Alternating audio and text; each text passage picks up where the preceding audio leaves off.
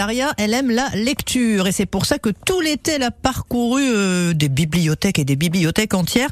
Aujourd'hui, Daria, euh, sur quoi, sur qui s'est porté votre choix? Aujourd'hui, j'ai choisi pour vous le livre de Sylvie Lefranc intitulé Yoga du visage et sorti aux éditions Le Duc. Bonjour Sylvie. Bonjour Daria.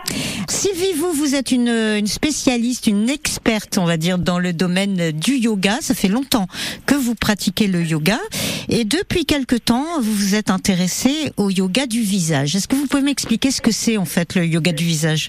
Absolument. Alors le yoga du visage, c'est une discipline holistique qui a plusieurs objectifs. Le premier objectif, c'est vraiment de travailler sur la prévention et la correction du vieillissement du visage en abordant le visage sous plusieurs dimensions. Donc on a vraiment une approche très personnalisée en identifiant au niveau musculaire les muscles qui ont besoin d'être détendus, d'être lissés et dont les contractions sont à l'origine des rides d'expression. On a les rides du front, la ride du lion, les pas de doigts, etc.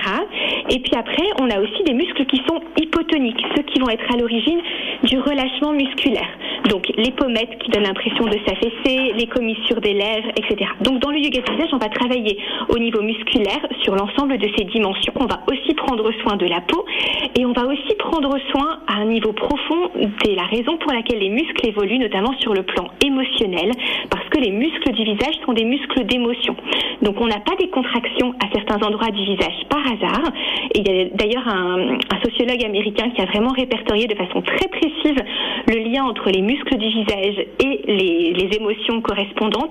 Donc au-delà de ce travail esthétique, on a aussi un travail tout en profondeur pour aller vers le mieux-être et le fait d'avoir un visage naturellement serein. Qu'est-ce qu'elles vous disent en fait euh, les femmes qui vous sollicitent euh, après avoir fait des exercices de yoga du visage? Qu'est-ce ressort le plus? Euh, le plus déjà, c'est la découverte des muscles du visage, parce que c'est vrai que nous sommes assez familières avec les muscles de notre corps, et ne serait-ce que la découverte qu'en fait notre visage est aussi constitué de muscles, c'est déjà un premier retour de dire ah là là mais je ne savais pas que j'avais tous ces muscles au niveau du visage. La deuxième chose aussi, c'est l'immense bien-être qu'apportent toutes les pratiques de détente au niveau du visage, parce que nous avons beaucoup de tension. Quand on commence à travailler sur ces muscles pour les détendre, on a un sentiment de détente, mais pas que au niveau du visage, mais qui se diffuse dans l'ensemble du corps. Vous, Sylvie, ce qui vous intéresse et ce qui vous passionne dans cette pratique, c'est de rendre en fait le visage heureux. Oui, absolument. Derrière moi, c'est vraiment l'objectif que je me suis donné euh, au travers de mon enseignement. Se dire qu'en fait, le plus important dans la vie, c'est d'être bien avec soi et d'être bien avec son corps.